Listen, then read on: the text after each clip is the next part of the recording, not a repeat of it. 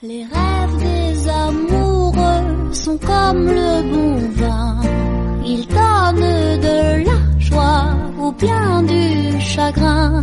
Affaibli par la faim, je suis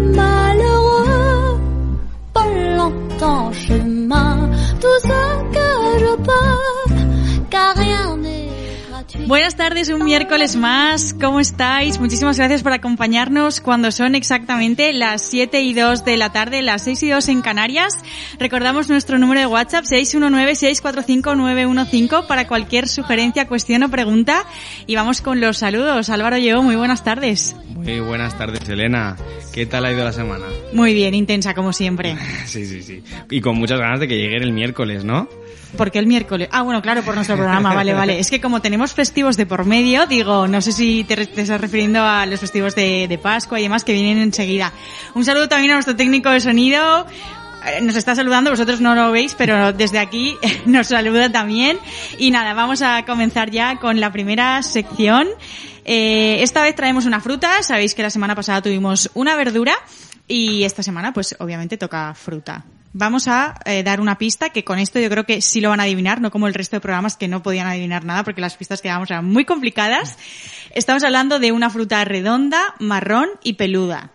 Hombre, yo creo que con esas pistas... Yo creo que con esa pista y con la con decir que es la fruta favorita de David Broncano, creo que ya todos los oyentes van a saber a qué nos referimos. David Broncano, bueno, explica quién es David Broncano para el que Bueno, no lo sepa. David Broncano es eh, bueno, ¿Un cómico? Un cómico humorista. Yo creo que poca gente puede no conocerlo en la actualidad porque se puso ya lleva tres o cuatro años muy muy de moda eh, y siendo trending topic todos los días en su late night que hace la resistencia. O sea que, eh, vamos, estoy convencido de que nuestros oyentes lo conocen y, y en más de una ocasión ha dicho eso, que es su, frío, su fruta favorita.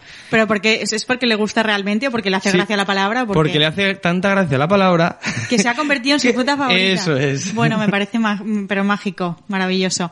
Bueno, pues nada, para todos nuestros oyentes repetimos el eh, número de teléfono de soulradiolife.com 619-645-915. Eh, mm, podéis ahí hacer vuestras apuestas, pero bueno, realmente lo vamos a decir ya y es, a ver, venga, dilo como lo dice. El kiwi. Efectivamente, estamos hablando de la fruta de- del kiwi. Eh, a ver, yo sigo a Broncano, pero no, no sabía de, de este amor suyo por esta fruta en concreto. Yo ya no lo sigo tanto y, y hacía mucha referencia a esta fruta al principio, muy al principio, cuando salía en, en también un programa de radio, pero que está en YouTube, eh, que, que comentan sobre todo eh, cosas sobre cine y sobre... O sea, que no es tanto el humor por el humor, sino es algo más cultural. ¿Cuánto lleva con, con el programa de La Resistencia? ¿Ya lleva 3-4 años, comentabas? Yo creo ¿O que es, no sé si este es el cuarto o el tercero, me haces dudar, pero yo diría que es el cuarto ya. El cuarto ya, madre mía, qué barbaridad, me parece... Mm. Sí. la verdad que es un tío fantástico, lo hace fenomenal. Además, yo creo que es de los pocos cómicos que lo hacen todo de manera natural. Es lo que no...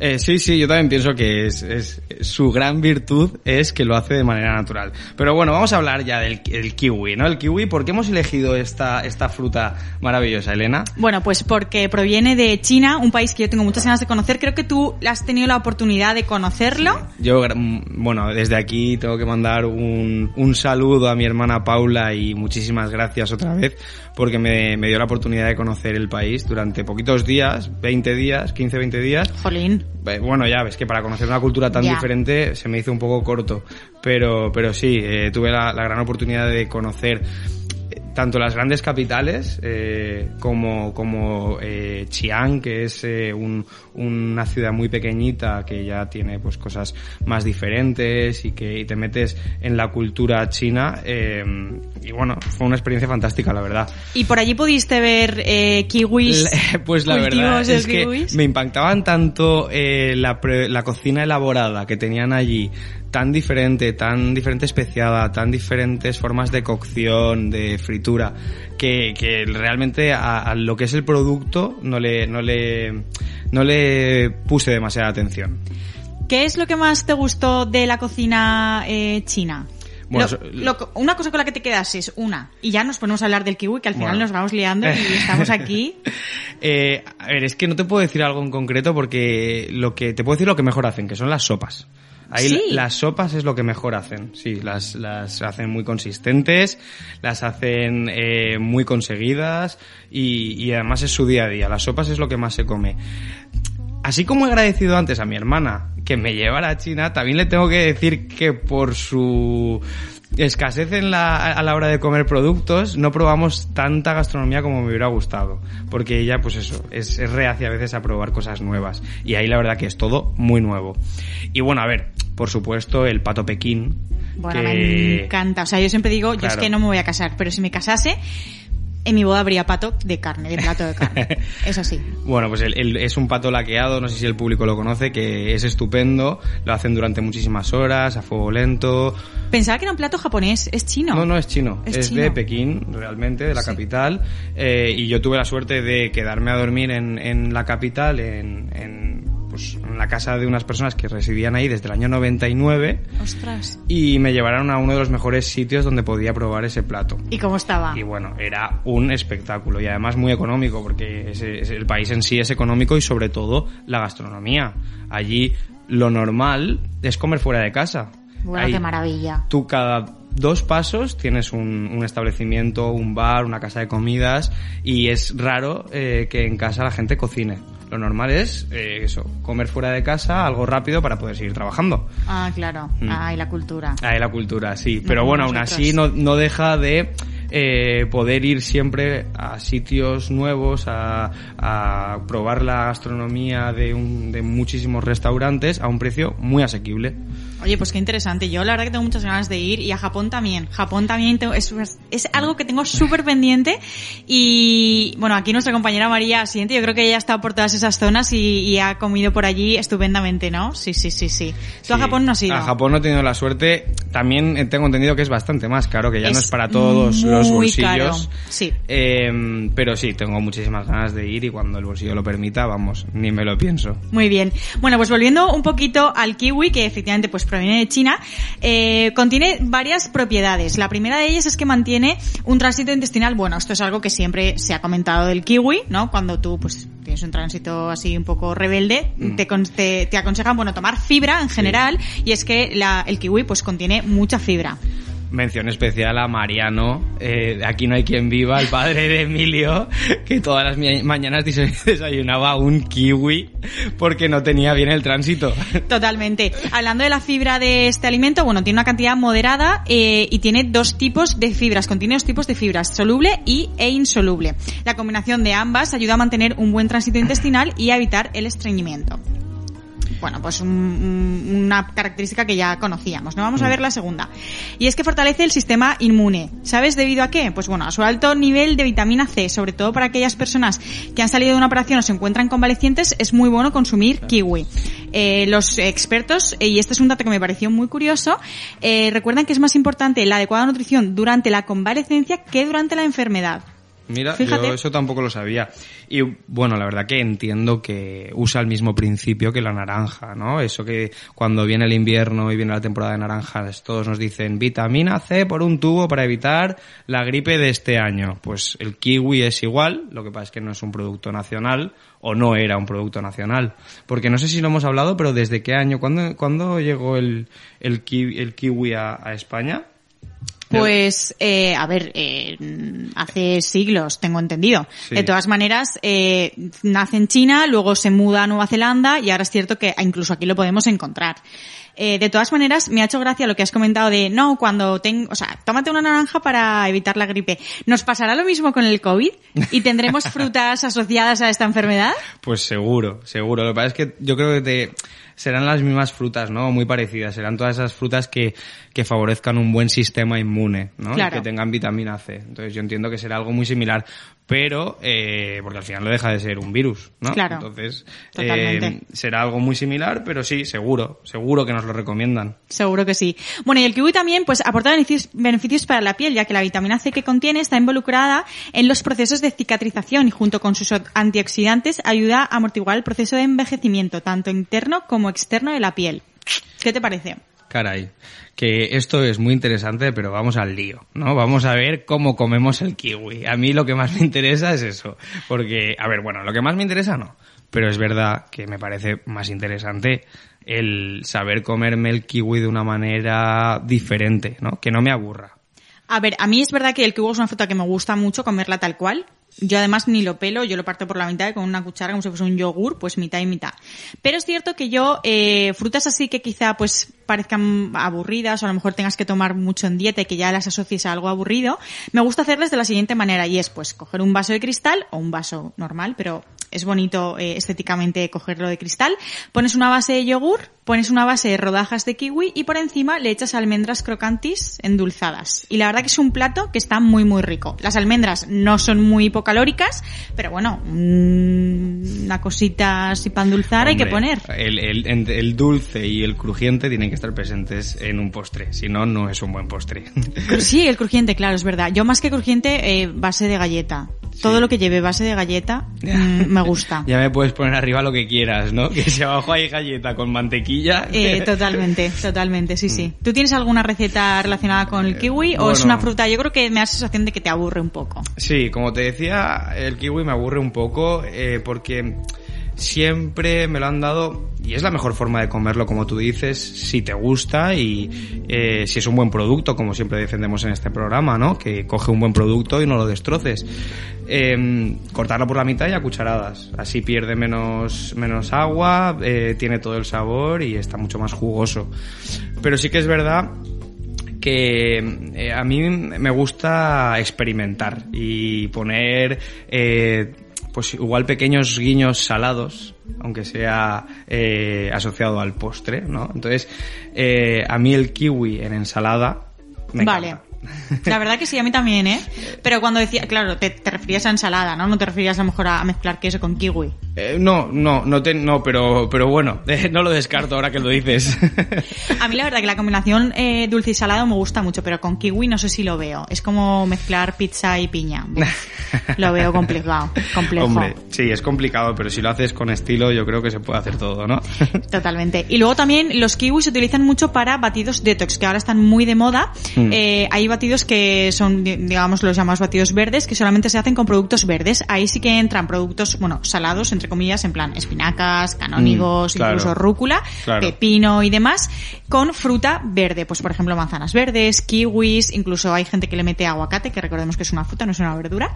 Así que también lo podemos utilizar para este tipo de, de recetas eh, detox, para limpiar, obviamente, Operación Bikini, no podía faltar un, un guiñito a nuestra, a nuestra Operación Bikini. Muy bien, pues vamos ya con eh, la siguiente sección, volvemos en unos minutitos, no nos faltéis.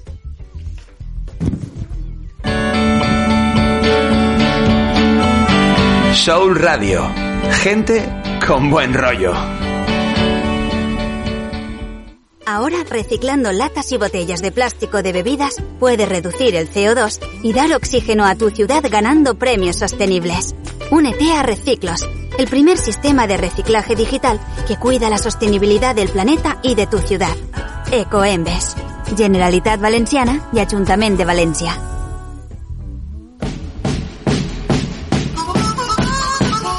Todos los días a las 10 de la noche en Soul Radio la mejor música de autor y los mejores programas especializados. Escúchalos en www.soulradiolife.com.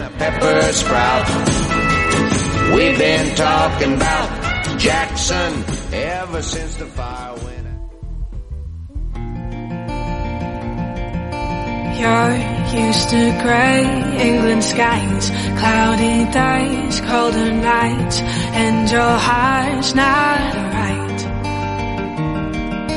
Thought you'd be quite happy there in that warm New York air, but your heart's not right. But if you sang along with me, do you think you could ever smile again?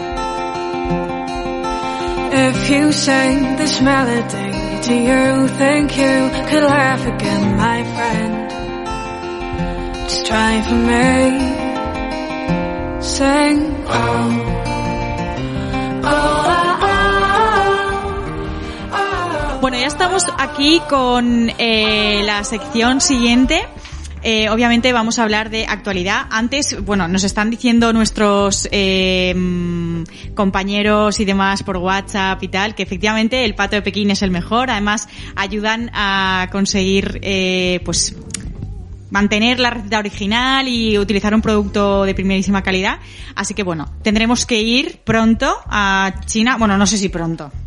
Pronto no lo sé, pero yo me ofrezco candidato cuando se pueda. Sí, ¿no? Tú volverías. Yo volvería. Qué guay, qué guay, qué guay. Muy bien. Bueno, pues vamos con una noticia interesante. Este es un programa de comer y de beber, así que no nos queda otra más que abrir un melón, nunca mejor dicho. Y es que eh, este 20 de marzo se celebró el Día Mundial sin carne y el inicio de la primavera, como símbolo de renovación y oportunidad de cambiar la vida.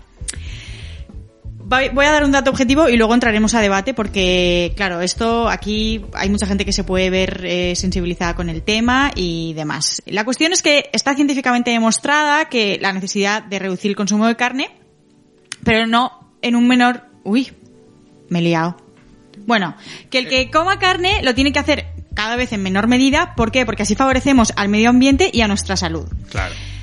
A ver, es cierto que todo el tema del veganismo, el eh, vegetarianismo y demás está muy de moda. Es más, o sea, están apareciendo incluso mm, conceptos como un poco absurdos, creo yo. O sea, flexi vegetariano es aquel que come fruta y verdura y a veces carne y pescado. Ya bueno, pues es el que tiene una dieta equilibrada, ¿no? Es que Eh, sí, también, o sea, quiero decir, No, no hace falta crear ese nuevo concepto también para, bajo mi punto de vista ya existía. Es el que tiene una dieta saludable como tú decías. Exacto, y hay una persona que puede comer más carne o más pescado, pero al final, pues come de todo, o sea, en mayor o menor medida. Es un poco, bueno, es que esta noticia yo creo que va a traer cola, porque es bastante polémica. Pero mm, eh, es que, claro, si tú eh, lo que haces es comer sano, introducir de vez en cuando eh, pues productos cárnicos o productos de pues, pescados, eh, al final es- estás siendo responsable con el medio ambiente y simplemente eres una persona coherente. Ahora, le pones el término flexi vegetariano y es trending topic, eres famoso y todo el mundo te hace caso y qué guay esto nuevo que has creado, ¿no? Claro. Entonces ahí está la diferencia de por qué hacemos las cosas, por nosotros mismos o por los demás. Totalmente. Yo eh, soy una persona que es verdad que está reduciendo su consumo de carne, pero por un tema más bien digestivo. Es decir, yo creo que nunca voy a dejar de comer carne, pero a mí me encanta comerme un chuletón y me encanta comer un stick tartar y no tengo ningún remordimiento. O jamón ibérico, la verdad. Ahora, que es verdad que digestivamente hablando es, mm, digamos, más pesado, pues sí, por supuesto, yo el día que como carne, luego me siento más pesado porque me cuesta más digerirlo. Por supuesto. Pero eh, es- es- me parece que es un alimento, son alimentos que nos proveen de muchos eh, beneficios y que tampoco habría que dejarlos de lado. Hombre, eh, en el, claro ejemplo es que la persona que es vegetariana tiene que eh, en su dieta mm, introducir vitamina B12. Claro, lo que pasa es que lo introducen con, con alimentos vegetarianos probablemente. Como no, por ejemplo- no, no, con compuestos. Yo, bueno, todas las personas, desde mi desconocimiento igual, ¿eh? Pero todas las personas que conozco que tienen una dieta vegetariana o vegana han tenido que introducir eh, suplementos alimenticios para introducir el B12 que solo está en la carne. Pues yo, eh, bueno, no sé, ahora si no me escribirá mi querido hermano Javier, que él es eh, vegano Ah. eh, desde hace unos meses, y mi otro hermano eh, también, bueno, no, no come carne prácticamente. Es decir, soy la única esperanza para mis padres, lo saben ellos y lo sabe todo el mundo, pero no, mi hermano eh, Javier no, no toma ningún complemento que yo sepa, y es cierto que él se hace análisis constantemente para ver que todo está bien y demás. Yo tengo entendido, y esto si, si me estoy equivocando me reñirá, pero la carne la puedes sustituir y muy sorprendentemente con frutos secos. Ah, mira, no lo sabía. Sí, No la verdad es que la verdad es que sí. A ver, sí que es verdad que cuando hacen una, hamburguesa vegetariana o vegana, eh, le introducen muchos frutos secos, bueno, sobre todo lentejas, ¿no? Pero también le introducen, pues, cacahuetes, le introducen Almendras, almendras, sí. Entonces, sí. Pero bueno, eh, no sé, es, es- como te digo, es un tema controverti- controvertido. Yo he de decir que me siento muchas veces hipócrita. ¿Por qué? Porque a mí me encanta comerme un chuletón, por supuesto, y bueno, no eh, si el plato está bien elaborado, yo obviamente nunca le voy a echar eh, ascos, por así decirlo, pero sí que es verdad que no me vería nunca capacitado de matar el animal. Ya. Y en cierta medida Me siento un poco hipócrita porque obviamente naranjas, frutas, yo las recolecto, las cojo sin ningún problema. Las plantas de momento no me dan ninguna pena. Eh, incluso pescar. Yo pescar sí que podría. Y a veces se me hace un poco duro, ¿eh? El sacarle eh, Ya. el gancho al pescado y tal, que no, como, como se podrá comprobar en mi vocabulario, no soy un experto, pero tengo amigos que les gusta mucho, son apasionados, me han llevado a la pesca y al, al- el primer, al principio lo he pasado mal, luego ya me he ido acostumbrando. Y ya te digo, No podrías hacerlo con un mamífero. no, Claro. no podría. Porque es, porque es mamífero y los peces no te dan pena. No- y eso que el sistema nervioso es mucho más potente, es decir, sienten mucho más. Ya. mm, y sufren mucho más, pero mm, sí que es verdad que, que con los mamíferos empatizas más y yo no me veo capaz de, lo siento, eh, degollar a un cerdo o degollar a, a un cabritillo y luego comérmelo. Pero a la vez, si me lo dan en la bandeja o ya servidito y bien limpio, ojo, que hago maravillas, ¿eh? Lo sumerjo, le pongo especias, no me da ninguna pena. No lo asocio. ¿En China probaste perro? No, no probé perro, o por lo menos que, yo sepa, supieras. no. Claro.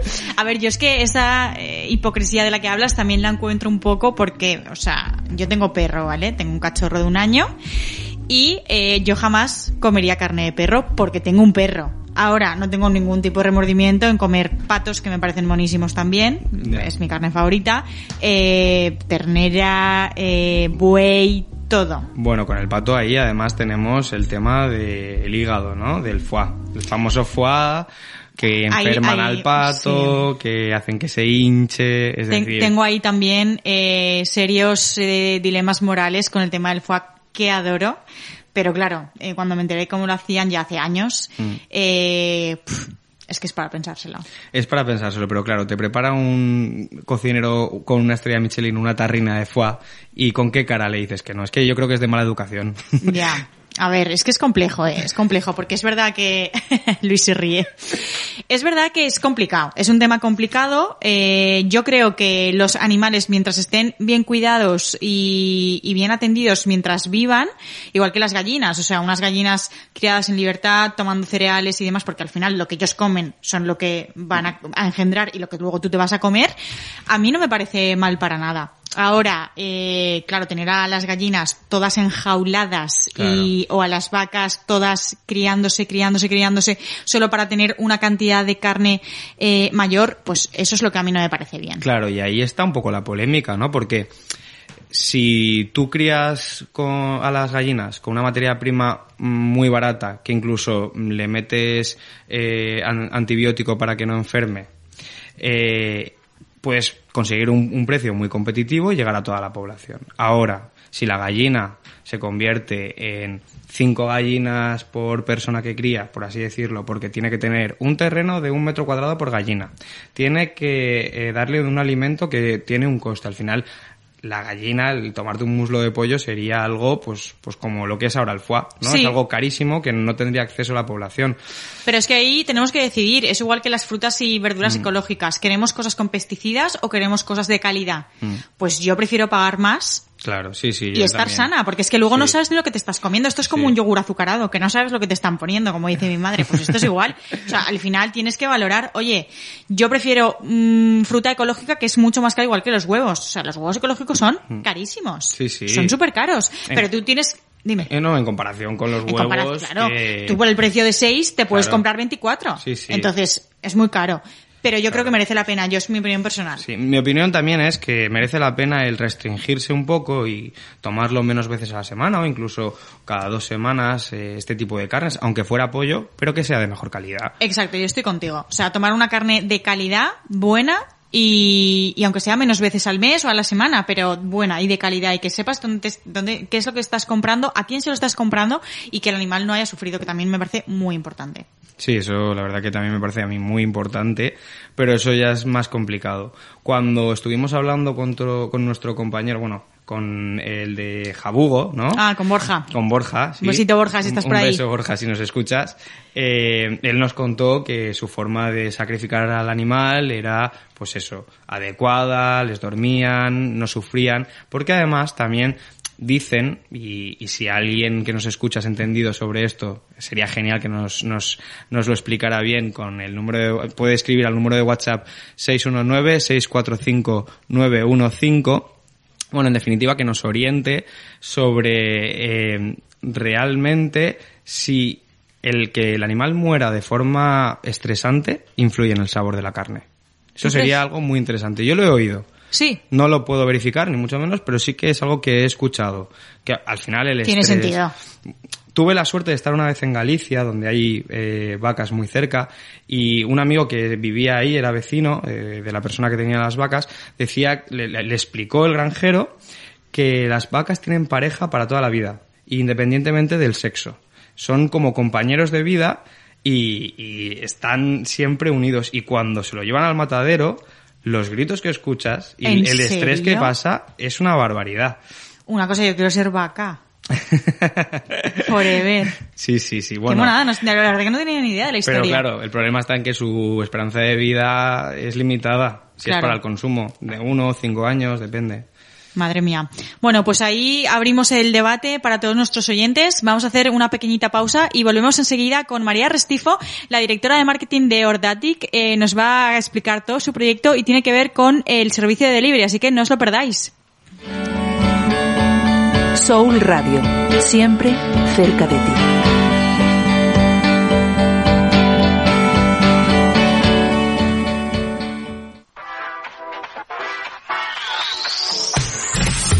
Hola, soy Eva Mora y te propongo que me acompañes de lunes a viernes de 9 a 10 de la noche en Pop News. Noticias positivas contadas de forma diferente y con un ingrediente fundamental, buena música. Compruébalo en soulradiolive.com. Te espero en Pop News.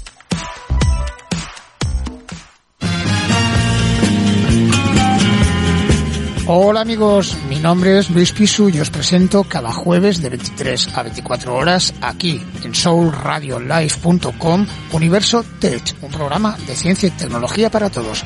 Os espero cada jueves de 11 a 12 de la noche.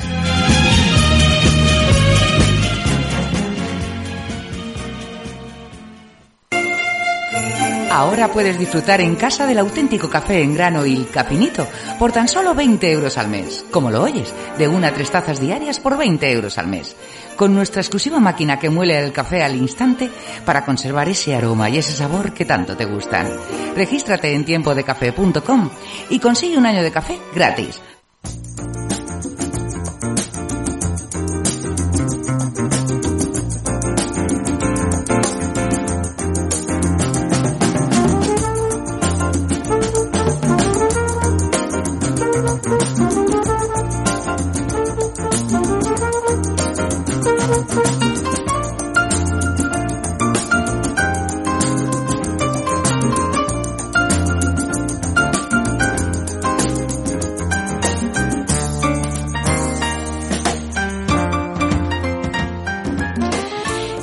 Estamos aquí con nuestra invitada María Restifo. Muy buenas tardes, muchísimas gracias por acompañarnos. Muchas gracias a vosotros, Elena, por invitarnos. ¿Cómo estás? Oye, es un placer tenerte aquí. Además, con todo esto de la pandemia, pues esta aplicación que nos vas a explicar, este proyecto que ha surgido hace poco, eh, creo que nos va a ayudar a entender eh, cómo mejoráis los servicios de delivery y cómo mejora también eh, pues el servicio al, al cliente, ¿no? Cuéntanos, ¿qué es Ordatic? Mira, para que lo entiendas, eh, a nosotros nos gusta definir online, eh, como un socio tecnológico de los restaurantes. En definitiva, lo que hacemos es integrar las plataformas de delivery en el TPU de los restaurantes. Esto en principio suena súper sencillo, súper fácil, ah, qué bien, pues nada, se meterá en cinco minutitos, pero no lo es. La verdad es que la integración es la palabra de moda ahora mismo en el sector tecnológico y en este último, eh, en este último año ha ganado cada vez más y más fuerza. Eh, esto es gracias a todo un trabajo de un equipo técnico que tenemos que la verdad es que trabaja corriendo para conseguir hacer cada vez más integraciones porque son muchas las plataformas de, de delivery de TPVs con las que contamos y eh, al contar pues con todo un equipo interno nos da la posibilidad de amoldarnos muy rápidamente a las necesidades que, que, que tienen nuestros partners a la hora de, de hacer estas integraciones. Eh, la verdad es que a veces trabajan a contrarreloj para llegar en tiempo récord a estas a, a conseguir conectar con estas diferentes plataformas. Eh, digamos que lo que hace Ordatic a quien le facilita la vida realmente es al restaurante. Y la verdad es que muchísimo. El cliente final, que podemos ser tú o yo, pues la verdad es que no lo, no lo percibe aunque realmente también se está beneficiando en, en todo este proceso. Eh, el para el restaurante cambia. La verdad es que él sí que lo nota, sí que lo percibe y para que os voy a dar un ejemplo para que entendáis exactamente cómo le, le cambia la vida al restaurante. Eh, imaginemos por un momento que un restaurante que trabaja con cuatro plataformas de delivery, por ejemplo. Aquí en España, pues las más conocidas, eh, Just Eat, Deliveroo, Globo y Uber Eats. Eh, además... ¿Hay alguna más aparte de estas cuatro? Yo diría que, uff, tengo dudas. Yo solo conozco estas cuatro. Sí que tenemos algunas mm, pequeñitas. eh, Pequeñitas. sí, pero- ¿Alguna local? Eh, pues no sé, Valencia, Barcelona, Madrid. ¿Alguna local de, de las ciudades más grandes? La verdad es que sé decirte sistemas de venta online, porque eso es otro mundo aparte de- del tema de delivery, que sí que cada vez surgen más pequeñitas, como puede ser Applicats, que es de aquí de Valencia, pero ellos lo que hacen es eh, crear, eh, que el restaurante sea capaz de crear su propia plataforma de aplicaciones o web para poder hacer estos servicios de delivery. Pero marcas así locales que tengan aplicación o todo esto, no te sé decir más que nada porque requieren una logística. Sí, súper, sí. súper grande poder Lo hacer más esto. importante casi es el servicio de reparto, ¿no? O sea, Exacto. eso es lo, la, Eso es- la clave de ellos.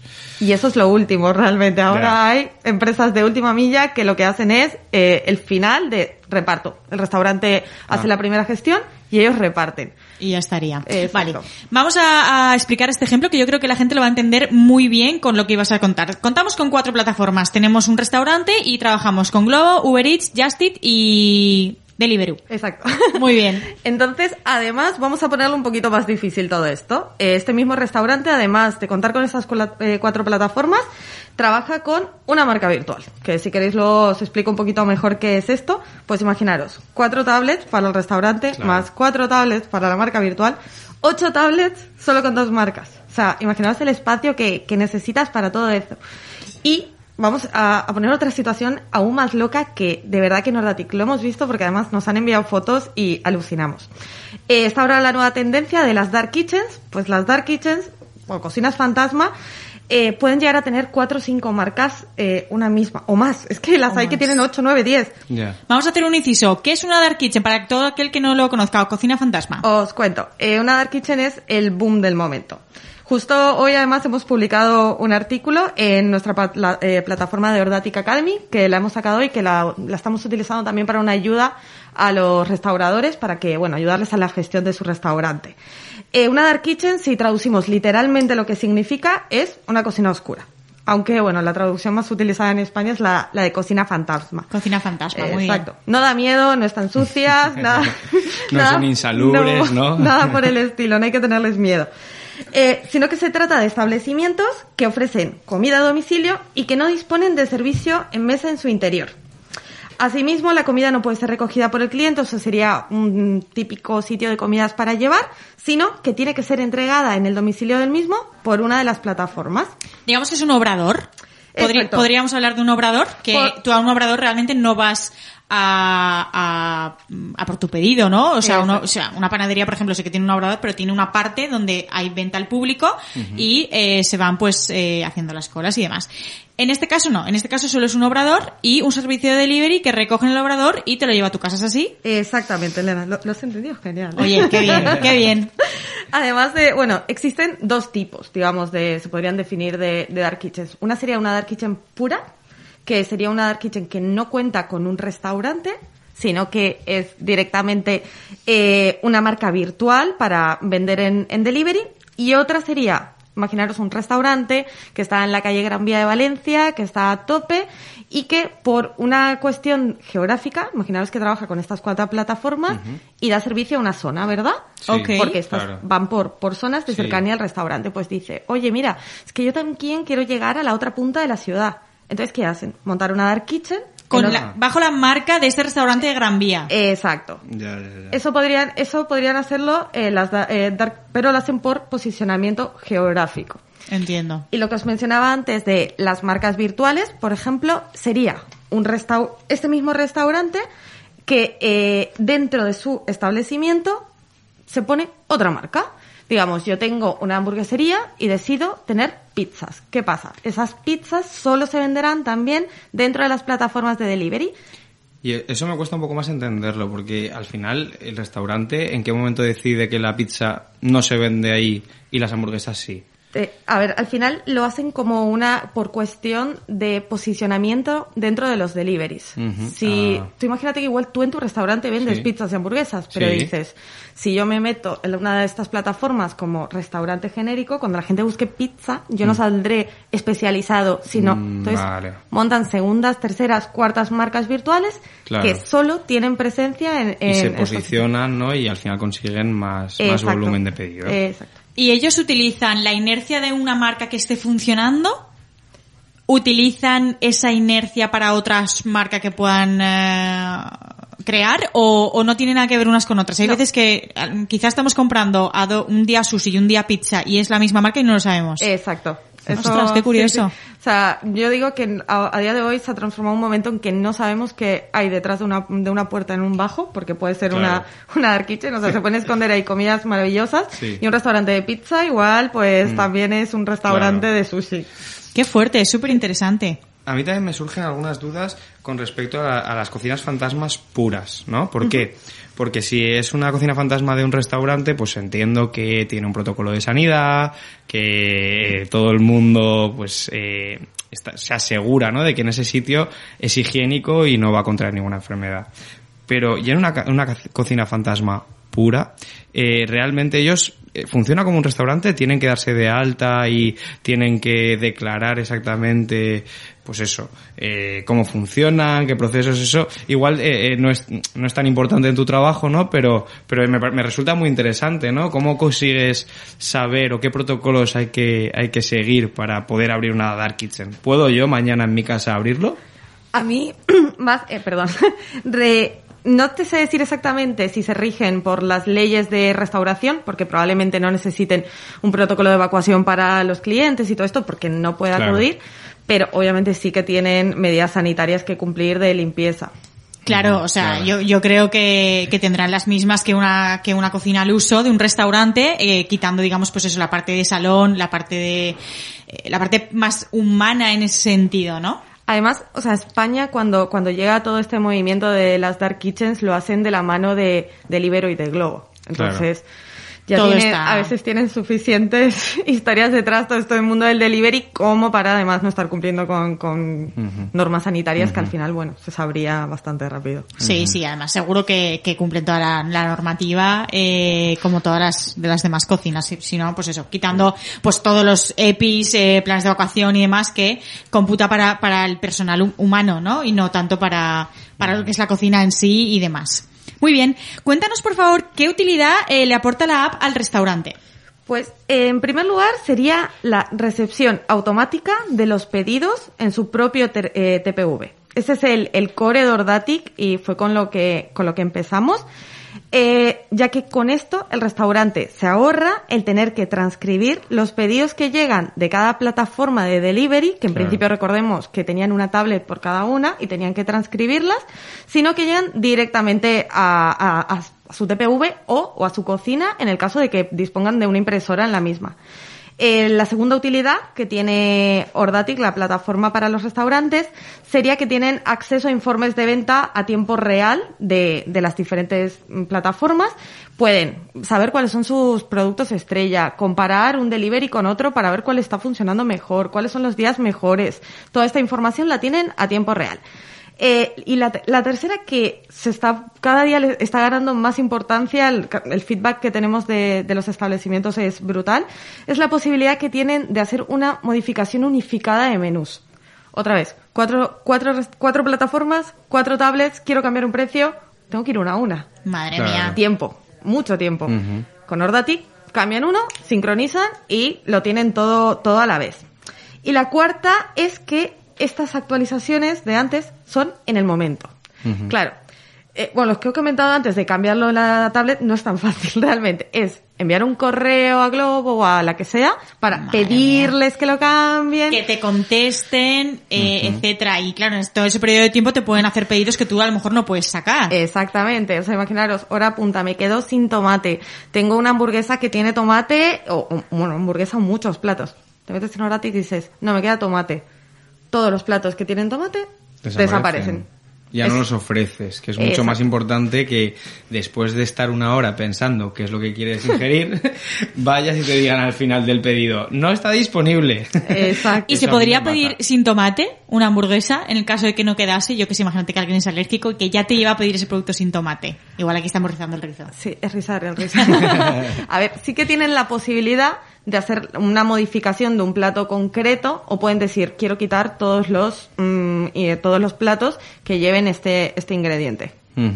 Qué interesante. Es que claro, aquí yo veo bastantes beneficios. Por ejemplo, eh, la compra, si tú sabes qué productos se van a utilizar o qué, cuál es lo, lo más vendido a la hora de, de hacer la compra de productos, eh, pues no solo dejas de tirar comida, sino que ahorras y, y lo que no uses es que lo vas a dejar de comprar, ¿no? Eso por un lado. Eh. Luego también, si está todo eh, implementado y la gente no tiene que transcribir los pedidos, no hay fallos. Cosa que me parece muy importante es que yo siempre, eh, lo comentábamos ayer, eh, María, con una multinacional de comida rápida, eh, siempre, siempre se equivocan en mi pedido. Y me da mucha rabia. Es como, oye, llevo toda la semana haciendo dieta, me voy a soltar la dieta con una de mis comidas libres con tu empresa y resulta que es que te equivocas y me mandas un pedido sin patatas fritas. O sea, eres un sinvergüenza. Claro. Eres un sinvergüenza, me ha encantado, ¿eh? Hombre. Sí, sí, no, pero es verdad, es verdad. Lo que pasa es que, pues, como, como bien nos dicen, es, es complicado de manejar todo, todas estas plataformas y, y, y la verdad que yo no era consciente, pero, pero vamos, si, si yo tuviera un restaurante, me estaría salvando la vida. Totalmente. Y es que además, claro, a mí lo que me parece complejo también es ya no solo es tener cuatro, ocho tablets, sino tienes que tener a una persona mirando las tablets continuamente. Exacto. O sea, O sea, en el caso, eh, perdón, en el caso de, de contar con las diferentes plataformas, sí, producen sonidos también, pero Mm. flojitos, también no puedes tener el restaurante una tablet sonando Claro. a todo lo que da. Y sí, o sea, necesitas una persona que esté pendiente de, ya un pedido, lo, lo introduzco, Lo el- acepto, lo transcribo al TPV para que llegue, para que llegue a cocina y lo puedan preparar. Madre mía, me parece, me parece complejo. Yo tenía la duda de, eh, no sé si lo has dicho, yo creo que no, en, en qué momento nacéis, ¿no? ¿Cuán- ¿Qué año? ¿Qué año o qué mes o cuándo? ¿Cuándo nacéis? Eh, Ordatic nace en, como, la, la empresa empieza de verdad en marzo de 2019. Y fue de escuchar a los clientes. O sea, Claro. David Vallés y Jormar Arellano, que son los, los do- dos cofundadores, bueno, se conocieron en, en Demium, que es una aceleradora de aquí de Valencia. Ah. Y bueno, tenían una idea, empezaron a preguntar a los restauradores y se dieron cuenta, oye, que no era la idea idónea, pero sí que les contaron que tenían este problema. Y así Claro. nace Ordatic. Claro, al final de una necesidad es donde mejor salen las cosas. Visionarios, Sí, aquí sí. donde los ves, Sí, porque sí. esto fue en marzo de 2019, ojo. O sea, ha venido esto de bien Claro, que no te claro, puedes ni imaginar claro. a todos los restaurantes, a todas las plataformas y a todo el mundo. O sea, esto ha venido para facilitar la vida en general Claro. y al cliente que luego no le llegan los pedidos como me llegan a mí con la multinacional que comentaba. Ojo, ¿eh? ojito, ojito. Muy bien, ¿operáis en toda España?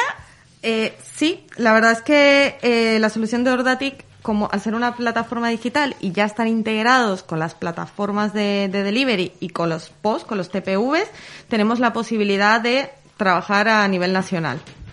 Muy bien, ¿y fuera de España también? Eh, sí, la verdad es que eh, hemos tenido un crecimiento controlado porque David va con pies de plomo despacito, pero sí que ya estamos, bueno, tenemos presencia ya en Chile, Colombia, Ecuador, México y recientemente pues acabamos de abrir Brasil y Costa Rica. Bueno, despacito pero rápido, ¿no? Sí, sí, despacito poco. Yo creo que despacito no, pero bueno, muy bien, muy bien. Es una sí, startup. menos mal que ese es su concepto de Sí, despacito, sí. porque si fuese de Madre rápido, mía. imagínate, ya estaba a nivel mundial Ordatic funcionando. En un año ya está en, en España, en casi todo Sudamérica, vamos, una, una barbaridad. La verdad que se- es, es, es la respuesta que hacía falta, ¿no? Y más en el momento que, que hemos vivido, donde la gastronomía se encuentra en, en la casa de cada uno.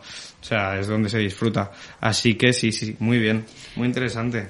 ¿Qué restaurantes utilizan aquí en España eh, ya la, la aplicación de Ordatic? Mira, en España actualmente tendremos pues en torno a 500 clientes más o menos, pero bueno, marcas que todo el mundo pueda llegar a conocer, aunque son todas importantes, he de decir, pues sería por ejemplo Manolo Bakes, la tenemos Bueno, a... Los manolitos. ¿Qui- A quién no le gustan, ¿eh? Qué peligroso. Son muy peligrosos porque Sí. te comes uno y es imposible que no te acabes no la puedes caja. parar. Eh, y por ejemplo, la mafia se sienta a la mesa. Ah, sí. Ahora también estamos trabajando con The Fitzgerald de aquí de Valencia. Sí. Me encanta Fitzgerald. Sí. Bueno, pero magia pura, me encanta. Yo es que eh, soy muy crítico con eh, las cadenas, eh, las... Ay, ahora no me sale. Eh, las franquicias, en general. ¿Fitzgerald es franquicia? No, bueno, ah, no, o sea, realmente... Tiene dos, no. pero no es franquicia. Tiene diez. Ah, ¿tiene 10? Ah, pero en- en Valencia tiene 3. No, tiene más ya. Ah, tiene... Oh, Dios Sí, mío. sí. eh, Bueno, sí. da O sea, igual. no, Me encanta no te igual. sé decir exactamente todos, Sí. pero, pero sí. Pero, Eh, ¿y, y cómo no te llamas franquicia teniendo 10, no? Quiero decir, ¿qué diferencia hay ya casi entre tú y una franquicia? O sea, al final una franquicia es que tú vendas el know-how y que hayan Claro. que hayan personas que puedan eh, que tú que te paguen un fee, un Sí. royalty y que tú lo vendas. La verdad es que juraría que Fitzgerald no tiene esa No es- ya. Yo creo que no tiene franquicia y efectivamente, o sea, tú cuando, aunque tengas 10 restaurantes o 500, eh, cuando haces una franquicia estás vendiendo la marca. Sí, sí. Y toda la logística, uno, metodología y demás, y cada uno se apaña. Sí, sí. Aquí no, o sea, los CEOs de Fitzgerald Sí. o el CEO de Fitzgerald Sí, pero- o la CEO de Fitzgerald es dueño y señor, dueña y señora de cada tienda Sí, sí. y, y es Sí. esta persona la que lidera todos los todo el proyecto. Pero al final es como todo, ¿no? Si tienes uno, lo mimas, lo cuidas y le acaricias y, y estás pendiente de ese restaurante, dos restaurantes, pero diez restaurantes crees que lo miman igual. Te voy, a hacer, te voy a hacer una pregunta. A mí me haces una pregunta. Juan Roch es dueño y señor de Mercadona. Por supuesto. ¿Y cuántas tiendas tiene Juan Roch? Muchísimas. No hay, no hay Pero- más preguntas, ya, pero bueno, por favor, Juan Roch no tiene que cocinar, no tiene que contratar a un cocinero que elabore un producto, ¿no? Ellos son logística, hacen logista, o sea, logista, perdón, logística. Ya está, no tiene mucho más. Bueno, sí, luego que contratar que tu personal sea agradable, ¿no? Que, Que tenga un buen trato con el cliente o el, o el jefe, ¿no? Que llaman ellos. Pero aún así, eh, pienso que lo complicado en un restaurante es encontrar al, al cocinero que realmente, pues eso, hace el, el plato como tú lo querías, como tú lo buscabas. Eh, te ve- en el caso de Fitzgerald concretamente es más, eh, yo estudié la carrera con, con uno de los, son dos hermanos, quienes Ah. lo fundan. Son de Torrente, ¿no? Eh, creo que sí. Sí, sí, Creo porque que el sí. primer Fitzgerald eh, nació sí, allí. Sí, nació el primero allí, correcto. Vienen de familia de hosteleros de, de toda la vida. Y os puedo decir con seguridad que cada uno de sus restaurantes son su bebé. Bueno, pues, cuidan, ¿eh? entonces Sí, sí. no, no, no digo más. Muy bien, bueno, eh, coméntanos un poquito más acerca de los informes de ventas que ofrecéis. Eh, ¿Qué es lo que más se vende? La verdad es que, bueno, obviamente cada restaurante tiene su producto estrella, pero a mí algo que, que me sorprende bastante es que si los juntásemos todos y los mezclásemos, lo que más se vende es el dulce. ¿En serio? Sí, o sea, al final, la pizza, hamburguesas, obviamente tienen un nivel muy alto, pero el dulce se vende un montón. O sea, Mira. bueno, imaginaos Manolitos, todos los que le venden. Bueno, Manolitos, pero es que claro, Manolitos, o sea, Manolitos digamos que no es un ejemplo porque es tan grande, o sea, y tanta facturación la que tiene Mm. que no me parece un ejemplo, digamos Mm. así como tal. O sea, pero tú crees que el dulce, fíjate a mí, eso sí me Mm. sorprende. Un montón. Vinieron aquí, eh, el primer programa creo que fue, eh, bueno, los eh, dos deliveries más eh, a full que están ahora mismo en la ciudad de Valencia, eh, que son, bueno, Queen Potato y Baoban, y nos decía eh, uno de los cofundes de Baoban, eh, que es Nacho Sal, desde aquí le mandamos un beso, Nacho, un besito, eh, que claro, ellos, por ejemplo, eh, lanzaron una línea de delivery, de delivery de Baos, ¿vale? Y entonces decían, nosotros queremos salirnos de el sushi, pizza y hamburguesa. Pero claro, todo el mundo tenemos que en la cabeza como que eso es lo que más se vende, ¿no? Y, y ahora me digas lo de, lo de dulce me, me, me rompe todo, porque al final, dulce, yo creo que lo puedes consumir, o al- claro, es que yo soy muy desalado, ¿no? Pero normalmente lo consumes o, al- o para desayunar o poco más. Y sin embargo, el salado es comida, brunch, cena, no sé, ¿cómo lo veis vosotros? Eh, bueno, eh, a ver, yo es que creo que, que lo entiendo como el dulce es algo capricho, ¿no? Que lo quiero ya, ahora, entonces es lo que más voy a pedir, mientras que la cena o la comida es algo que ya tengo, que sé que voy a hacer, ¿no? Que lo tengo premeditado, que lo voy a elaborar en casa, o in- incluso ya sé que voy a ir a un sitio, eh, pero eso, el dulce es como me entra ahora el mono, por así decirlo, ¿no? De dulce y lo necesito ya, entonces lo voy a pedir y lo quiero. Entonces yo creo que es un poco la explicación que se da, no sé, no sé tú qué opinas. Compra por impulso, creo que se llama eso, que además Mm. Paco siempre me dice que yo compro por impulso. Sí. Y yo, pues bueno, puede ser. Eso nos pasa a todos. Además es un lo quiero y lo quiero ya. Claro. O sea, tenías tu razón, muy bien, muy bien eh, analizado. Bueno, es defini- de definición de capitalismo, ¿no? Que es un poco el deliver. bueno, ya. Pero lo que yo digo es, o sea, simplemente por las comidas que hay en el día o las que normalmente hacemos, normal el dulce pues se pide, pues claro, en el desayuno o cuando más te apetece. Pero es que a mí si me apetece una hamburguesa ya, ya. también la pido ya. También algo importante es que las tendencias a través de bueno todo lo que hemos vivido han cambiado mucho o sea al final ya no es solo un voy a pedir hoy la cena sino que es- ya estoy harto de comer siempre lo mismo y voy a pedir algo que me haga ilusión que me haga feliz que al final es lo que busca ahora todo el mundo y también es que eh, Ordatic tiene tenemos que tener en cuenta que tiene presencia en muchísimos países y no todos son iguales Claro. o sea en Colombia por ejemplo yo aluciné cuando vi la cantidad de cafés que la gente pide al día cafés Mira. ¿A domicilio? sí ¿Y no es carísimo? Mm, A ver, al final pagan más de, de gastos de, ¿De envío? que de- del café, pero, pero sí es costumbre al final. Mm. O sea, antes, por ejemplo, que estabais comentando todo el tema de China, hoy leí un reportaje que hablaba sobre el delivery en China. Mm. La gente pide una botella de agua. ¡Qué fuerte! Por no cruzar una avenida llena de gente, Ya, de claro. coches, de una botella de agua. Claro, es que el tema de la cultura afecta en todos los sentidos. Totalmente. En todos los sentidos, incluso en, en cómo tú puedes eh, utilizar un servicio de delivery. Sí, sí. A mí me parece una locura pagar más de gasto de envío que de producto. O sea, no sé a vosotros. Bueno, al final es, es eso, si tú vives en una ciudad que es pequeña, que es fácil desplazarte, que tienes todo a mano, eh, obviamente te parece una locura, pero si vives en, en Pekín, te aseguro que es una locura. Yo cuando esté flipé, pero de pasar miedo, ¿eh? Para cruzar la carretera. Joder, y dices, yo lo que quiero es que un Superman me traiga una botella de agua. Exacto. ¿Tanto? Mm, sí, sí, sí. Ostras, madre mía, qué fuerte. Bueno, ¿y qué otras líneas de negocio estés desarrollando? A ver, al final, bueno, somos una startup, no paramos. Eh, sí que ahora tenemos el foco principalmente en mejorar la aplicación, por ejemplo, en añadir, añadir integraciones. Eh, nos estamos centrando, como he comentado anteriormente, el tema de última milla, empresas que solo hacen la parte de reparto para, bueno, darles toda la cobertura a los restaurantes. Pero sí, bueno, que tenemos ideas del tema de delivery en sector retail. ¿En el sector qué? Perdón. Retail de, mm, pues, tiendas, supermercados, todo este tema. En plan, hola, quiero una camiseta de Zara. Exacto. Maravilla. Exacto. Pues mira, no sabes la que tuve yo con Zara, estas rebajas, porque me, me dijeron que me iban a mandar unas botas y luego me cancelaron el pedido. Por favor, que Ordatic se me, se me. Gracias. Eh, ¿Tú qué pides siempre a casa a domicilio? Ya como última pregunta. La verdad es que últimamente pido de todo. Me he vuelto una friki de delivery desde que estoy en Ordatic. Esto es totalmente real.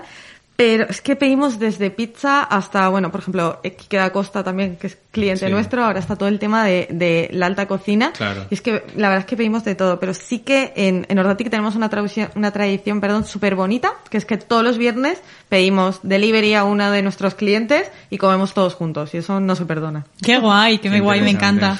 Oye, yo también te quería preguntar, ¿crees que es posible eh, tener una alimentación saludable a través de los deliver? Hace seis años te diría que no. A día de hoy, totalmente. O sea, eh, hay restaurantes, mm, porque sí, ti- restaurantes que se dedican a comida saludable eh, Sí. eh, de A delivery. domicilio. Sí. Yo también estoy a dieta como Elena y los viernes como toca delivery y yo es como, chicos, vamos a pedir sushi, vamos a pedir, como intentar bajar un poquito el, el nivel de calorías, sí. Muy bien. Pues bueno, ¿y tú qué es lo que pides más en cuando pides por delivery? Yo realmente es que no me fío, no me termino de fiar eh, de, de cómo va a llegar el producto. Ordatic es tu aplicación. Entonces, pero bueno, yo porque soy un poco, pues eso, a veces chapado a la antigua, ¿no? Y, me gusta eh, la gastronomía en el sitio, disfrutar de todo, del ambiente, del servicio, de eh, mobiliario. Eh, y además, es como que eh, no me termino de fiar eso del transporte y pido pizza, que lleva tantos años, que la han perfeccionado y que es tan sencillo, que lo que suelo pedir es eso, una muy buena pizza, eh, a ser posible napolitana, y, y ya está. Y ya está. Muy bien, pues bueno, María Restifo, muchísimas gracias por haber estado con nosotros esta tarde. Estás invitadísima otro día más que quieras venir aquí a comer y beber. Y a todos nuestros oyentes, eh, os esperamos el próximo miércoles a las 7, como siempre. Hasta el próximo miércoles. Un beso. Un beso.